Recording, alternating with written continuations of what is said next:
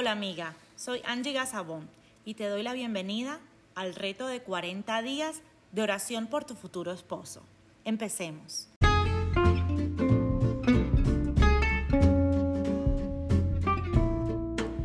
Día 5. Sus pasatiempos. En Eclesiastés 3, del versículo 2 al 13 dice, Mientras tengamos vida, hagamos del fruto de tanto trabajo es algo que Dios nos permite. Eso lo sé muy bien.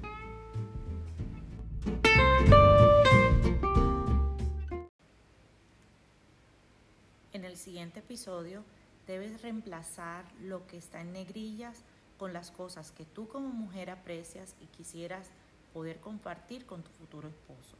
Empecemos.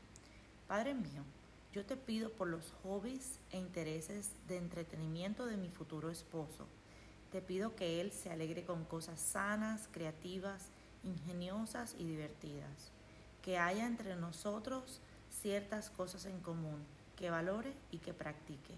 Las artes en general, la literatura, la música y el conocimiento científico que él mantenga un nivel sano de actividad física y mental, siempre dándole prioridad a la lectura de tu palabra y medite diariamente en tus verdades.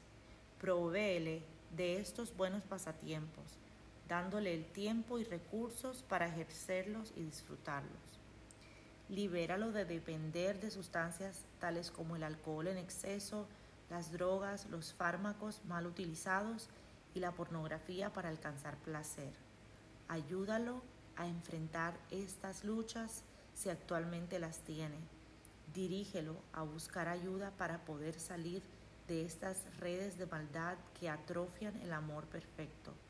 Muéstrale a mi futuro esposo que estos son vehículos equivocados para alcanzar placer momentáneo y revélale la posibilidad de una vida buena en ti sabemos que el verdadero gozo solamente proviene de ti y de la bendición que conlleva rodearnos de gente de fe, familia y buenos amigos.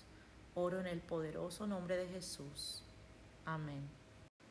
Gracias por compartir hoy conmigo un momento de oración. Recuerda que para más recursos directos de la Biblioteca del Cielo, puedes seguirnos en nuestra cuenta de Instagram arroba café.i.fe o arroba futuro.esposo. Un abrazo grande.